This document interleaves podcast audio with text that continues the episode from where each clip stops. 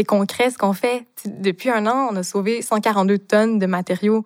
J'ai vu plus que 100 000 kilos de matériaux passer sous mes yeux puis être redonnés à la communauté. C'est incroyable, on le voit.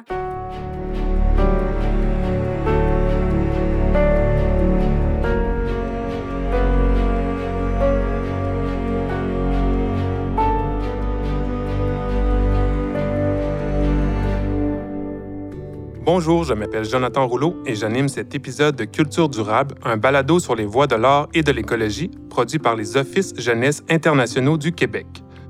Dans cette série balado en cinq épisodes, on dresse le portrait de porteuses et de porteurs de projets inspirants, des gens qui réfléchissent sur l'éco-responsabilité dans le milieu des arts et de la culture.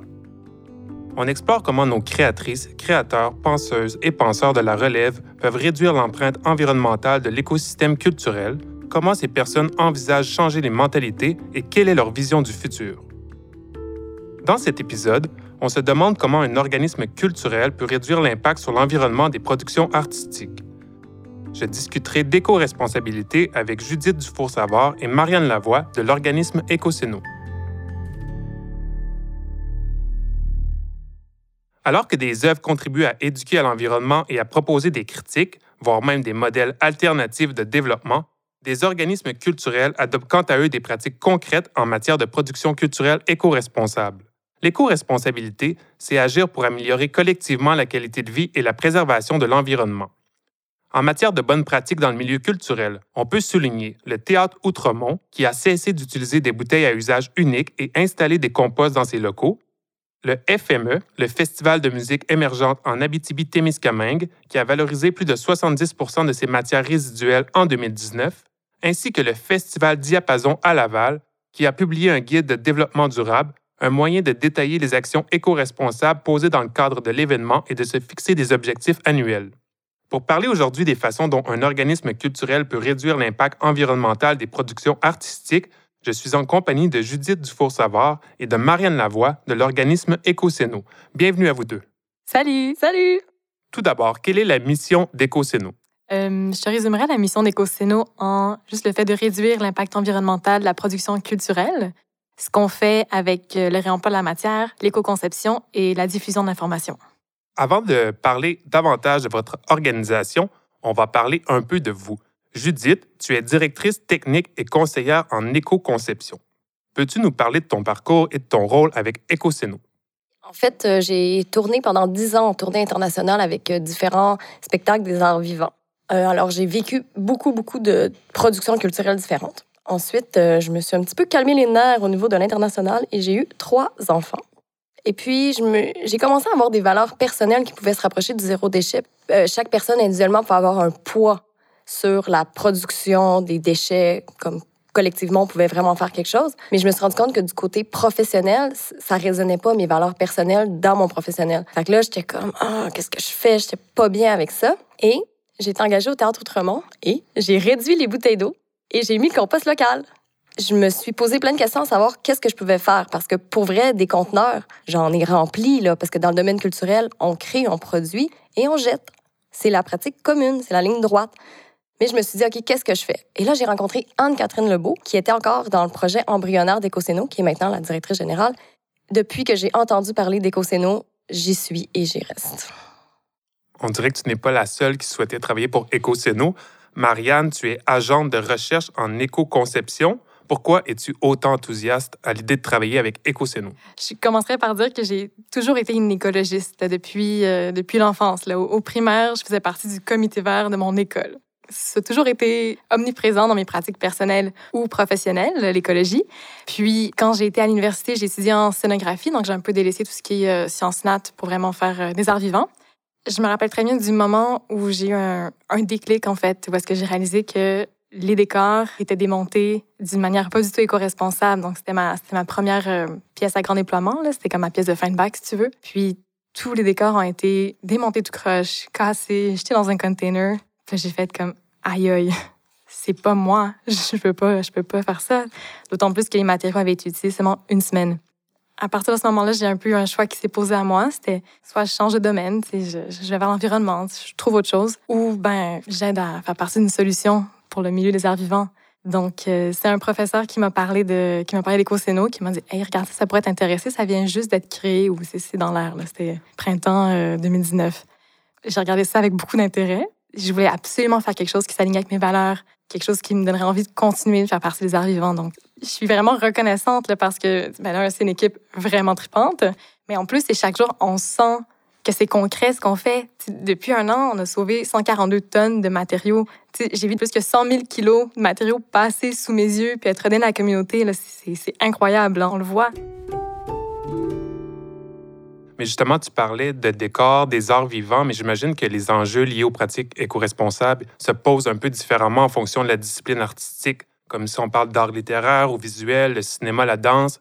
Quel est le domaine d'intervention d'EcoCéno?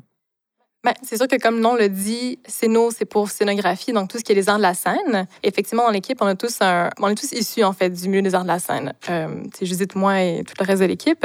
Donc, c'est vraiment notre expertise. Mais je dirais que depuis le tout début d'EcoCéno, on a ressenti qu'il y avait vraiment un intérêt marqué de la part des, tournages, des, musées, même récemment des photographes qui, aussi veulent faire partie d'une transition euh, environnementale. Donc, notre expertise, c'est les arts de la scène, mais on fait aussi des collaborations de temps en temps avec d'autres disciplines. Mais justement, comment s'opérationnalisent ces collaborations ou plutôt comment EcoCéno transforme les règles?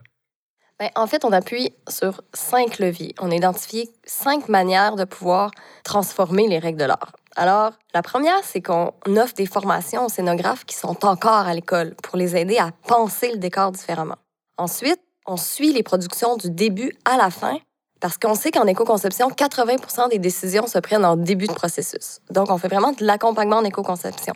On va aider le directeur de prod à penser son budget différemment, l'échéancier, le DT, le chef d'atelier, aux manières de bâtir, le scénographe dans les choix de ses matériaux, mais aussi le scénographe puis le directeur technique et le chef d'atelier. On les aide vraiment, on amène les solutions éco-responsables. Donc, on est au service du concept.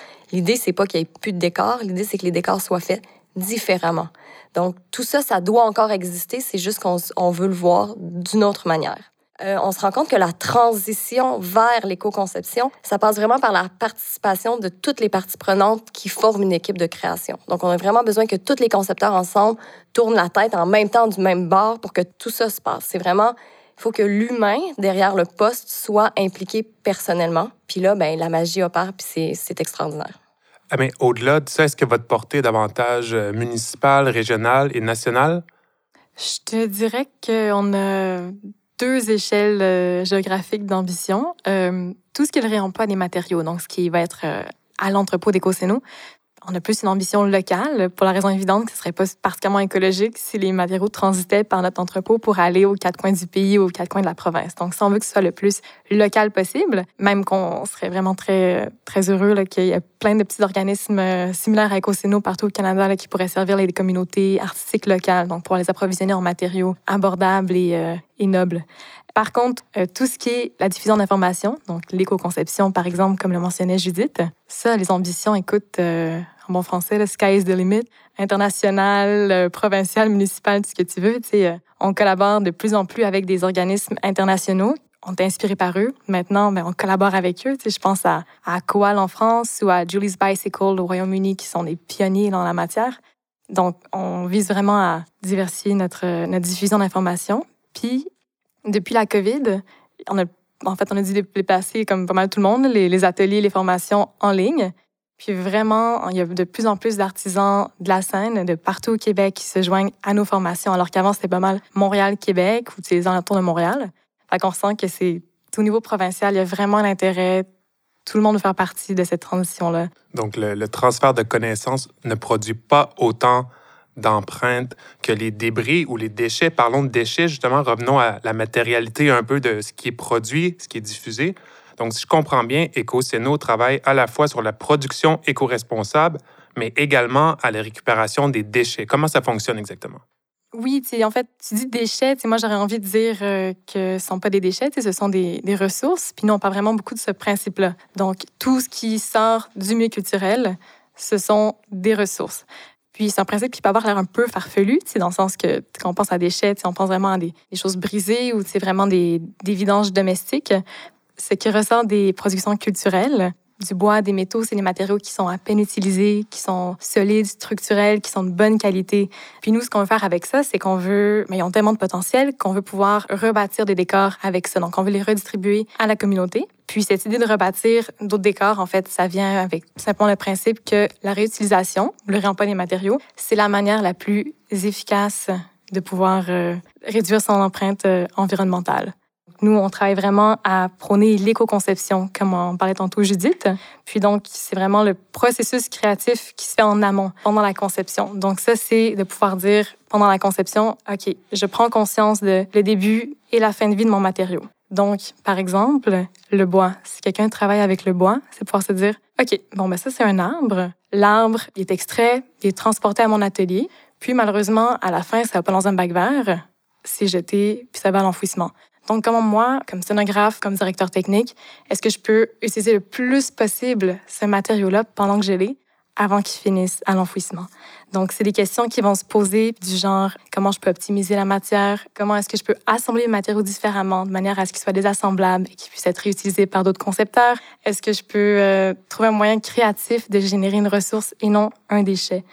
Donc, toutes ces décisions-là qui sont prises pendant le processus, c'est elles qui vont déterminer si les ressources sont jetées ou partagées. Puis nous, ben, si une ressource a bien été éco-conçue, on va pouvoir aller la chercher puis la redistribuer à la communauté artistique. Très bien. Donc, la production éco-responsable se pense en amont, mais au final, vous arrivez quand même à attribuer une valeur supérieure à ce qui pourrait être considéré comme un déchet par des organisations artistiques ou la majorité des citoyennes et citoyens, finalement.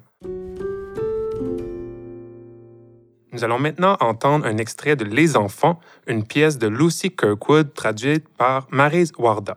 Cette pièce a été présentée en février et mars 2020 par la compagnie DUCEP et a fait l'objet d'une éco-conception par Ecoceno.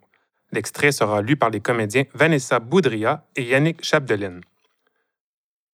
Comme ça, tu étais à la maison quand ça. Oui. Moi, je préparais un pain aux bananes pour les enfants. Puis c'était à cause des œufs, tu sais, ils se sont mis à vibrer dans le carton, puis ça va avoir l'air fou, mais j'ai pensé, ils sont en train d'éclore. Il y a quelque chose qui va sortir comme un. Comme un. Un poulet? Non, un gremlin. Mais là, parce que c'est là que j'ai réalisé que toute la cuisine tremblait, les assiettes se sont mises à tomber, les lumières se sont éteintes, le sol tanguait. Puis je me suis dit, ça doit être comme ça sur un bateau en pleine tempête. Puis là, j'ai pensé, mais qu'est-ce que tu fais là, pauvre idiot? Sors, sors tout de suite. Puis c'est ça que j'ai fait. Je suis sorti en courant, mon tablier sur le dos, puis j'ai vu la route fendue en deux. Puis là, ça s'est arrêté, juste de même. Mon Dieu. Hey, tu devais être. Ouais. J'ai voulu appeler Adèle, fait que j'ai marché, j'ai couru vers la plage parce que la réception. C'est là que j'ai vu que la marée s'était retirée. Je veux dire, c'était pas des milles, mais ça avait l'air d'être des milles. Là, j'ai vu la vague. Mais ça ressemblait pas à une vague. C'était comme du lait qui bout. Puis ça arrêtait pas de bouillir, puis bouillir, puis... Puis là, tout le monde courait. Je me suis mis à courir, moi aussi. Je suis vraiment désolée. M'as-tu dit que tu voulais un thé? oui, oui, oui, merci. Hey, désolée, je suis arrivée si tard. Oh, sois pas ridicule. Mais ça m'a pris tellement de temps pour vous retrouver. Excuse-moi, je peux pas en faire du frais. Ils nous coupent le courant à heure fixe, à tous les jours. Hmm. Je suis passée par la maison, les beaux vieux murs tout roses. Je pensais. J'avais entendu dire vous viviez encore là-bas. Oui, mais on est parti. Tout de suite après la catastrophe, on est parti. Mais pas en dehors de la zone d'exclusion, non? Oui, mais à peine. Puis on n'avait pas vraiment envie de prendre le risque. Je veux dire, on peut littéralement la voir, la centrale nucléaire de la maison. Puis après ça, quand on est retourné dans la maison, après la vague, après les explosions, j'avais l'impression, c'est ridicule, mais j'avais l'impression de voir la radiation suspendue dans les airs, comme un genre de filet gluant en suspension. Puis j'aimais pas ça. Je suis pourtant pas un pauvre ignorant, puis ma formation porte à croire que je devrais être capable, mais je pouvais pas. J'étais pas capable de le supporter. Du lait? On était chanceux. Quand la vague est arrivée, la maison a été inondée, mais pas détruite. Les champs puis le jardin ont été détruits, mais la maison avait juste une odeur de pourriture. Puis elle débordait de vases. C'était purement cosmétique, tu vois, mais je peux pas te décrire la puanteur. J'ai pataugé là-dedans jusqu'en haut des marches. Le tapis faisait splouch, splouch, puis il y avait quelque chose d'autre, quelque chose d'effrayant. Une odeur, un sentiment de désespoir, comme une tristesse infinie. Puis j'étais pas capable de voir comment on va faire pour nettoyer tout ça. J'ai pleuré. Je me suis effondré en bas des marches, tu sais, là où on marquait la grandeur des enfants au crayon. là. Puis je faisais Pauvre toi. merci. Parce que le gâchis était trop immense. Puis là, j'ai eu une pensée extraordinaire. On n'est pas obligé. On n'est pas du tout obligé Excuse-moi, on n'est pas obligé de quoi? de tout nettoyer. C'était comme E égale MC2, une délicieuse petite équation tellement simple. Tu te sens comme Archimède qui court tout nu jusqu'au roi en criant Eureka! Quand j'en ai parlé à Adèle, le soulagement sur son visage. Toute notre vie, on était le genre de personne que, en pique-nique ou en camping, on fait pas juste ramasser nos propres déchets. On fait le tour, puis on ramasse ceux des autres aussi. J'ai une petite réserve de sacs de plastique dans mon imperméable. C'était juste notre politique. Laisser l'endroit plus propre qu'on l'avait trouvé. Mais là, tu vois, on l'avait mérité. On avait mérité le droit, cette fois-ci, de se dire, à notre âge, on n'est juste pas capable de gérer toute cette marde-là. On a décidé de partir ce soir-là. On s'est rendu aux granges. On a nourri les vaches une dernière fois. Puis j'ai juste sangloté. J'ai sincèrement. Tu sais, ils disent toujours de pas leur donner des noms, mais c'est sûr qu'on les avait nommés, tu peux pas pas les nommer. Ça fait que je suis dans le taxi, la tête sortie comme un vrai fou, puis je crie Bye Minnie, bye Blondie, bye bye Daisy. On est parti, puis on savait qu'elle serait toute morte en dedans d'une couple de jours.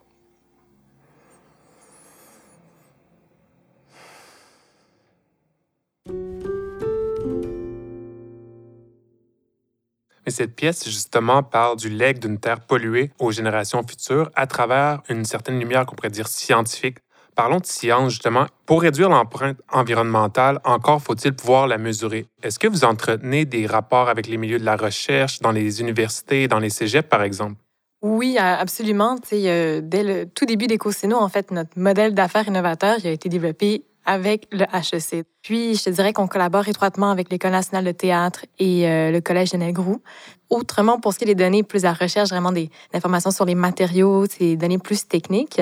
On a mis sur place euh, un comité expert avec euh, un expert en cycle de vie, une experte en économie circulaire, des experts en écologie industrielle et des ingénieurs. Donc, ils viennent nous accompagner euh, dans nos recherches. Tu as mentionné l'économie circulaire. Vous êtes quand même à revoir certains modèles ou mécanismes de gouvernance pour participer efficacement à la transition écologique. Donc, de quelle façon EcoSéno, qui est justement une organisation œuvrant en économie circulaire, intègre-t-elle les dimensions sociales pour réaliser sa mission?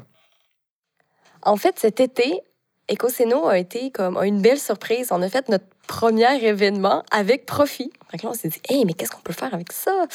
Alors, on s'est dit, OK, on fait de la réinsertion sociale. Donc, on a contacté le Théâtre Paradoxe, qui font de la réinsertion sociale, qui aident des jeunes à devenir techniciens de scène. Ils sont venus travailler avec nous. Et de là est née une espèce de mentalité qu'on veut instaurer dans notre politique d'entreprise, c'est qu'on veut toujours jumeler un junior avec un senior. Donc, un finissant de l'École nationale, un finissant d'un cégep euh, Lionel Gros Sainte-Thérèse, qui va être jumelé avec quelqu'un qui a plus d'expérience. Parce qu'on se rend compte qu'il y a beaucoup d'informations qui passent de transfert de connaissances dans le milieu artistique par les seniors qui lèguent aux juniors. Donc, pour nous, c'est vraiment important qu'il y ait cette euh, connexion-là. Fait qu'on balance nos équipes de cette manière-là. Est-ce que vous estimez que le travail d'EcoSéno pourrait percoler dans d'autres secteurs de la société et ainsi produire un impact qui dépasse le milieu culturel? Tout à fait. Euh, ne serait-ce que pour les matériaux de construction, je pense que le milieu culturel puis le réemploi dans le milieu culturel peuvent représenter un banc d'essai. On est un peu en train de faire le test justement de montrer que ben, le réemploi, c'est non seulement pertinent, mais en plus, il y a une demande. Puis c'est sûr qu'un jour, ça va peut-être être mis à l'échelle pour euh, le domaine de la construction en général. Puis d'autre part, les milieux culturels, on le sait, ils veulent se positionner à l'avant-garde. Plus le milieu culturel va parler d'économie circulaire, ben, plus le reste société va être sensibilisé, puis plus elle va s'aligner vers l'économie circulaire. Judith et Marianne, vous avez bien montré comment la culture peut être inscrite au cœur de la transition écologique parce qu'elle est l'un des piliers du développement durable. Quel est le principal défi auquel vous êtes confrontés à l'heure actuelle? De mon côté, j'ai un très grand cœur et quand je me fais offrir des matériaux, j'ai tendance à faire comme oui, je vais sauver la terre, amenez-moi toutes vos affaires. Mais j'ai juste 1000 pieds carrés d'entrepôt. Donc, il faut vraiment que je privilégie les matériaux dont je pense qu'il y a le plus grand potentiel de réemploi. Alors, euh, souvent, ben, il faut que je dise non parce que ça n'a pas été pensé en début de processus, parce que ça a été construit de manière non réutilisable. L'idée, c'est pas de penser qu'Ecoceno, c'est des femmes de ménage et qu'on prend tout. Il y a vraiment un tri qu'on fait dans les matériaux qu'on prend. Mais justement, comment croyez-vous être en mesure d'élargir le champ d'action de l'organisation sans élargir l'entrepôt? L'entrepôt, oui, il n'est pas grand, mais on travaille sur tellement plein d'outils en même temps. Puis c'est des outils qui sont vraiment faits euh, selon les besoins de la communauté artistique. Donc, on est en plein développement, en pleine recherche. Puis même, j'aurais envie de te dire que ça fait un an qu'on existe. Là, on est, on est établi, mais euh, on ralentit pas, au contraire. Si vous désirez en apprendre davantage sur EcoSeno, je vous invite à visiter leur site web et leur boutique en ligne et à contacter, au besoin, les membres de l'équipe. Culture durable est un balado produit par les Offices jeunesse internationaux du Québec, en collaboration avec la maison de production grand public. Cet épisode a été enregistré au studio Madame Wood à Montréal. Nous tenons à reconnaître que nous nous trouvons sur le territoire traditionnel non cédé des Ganyankeaga, qui a longtemps servi de lieu de rassemblement et d'échange entre les nations. Cet épisode a été réalisé par Laurie Mathieu Bégin et monté par Albéric Fiol. Je m'appelle Jonathan Rouleau, merci de nous avoir écoutés et à bientôt.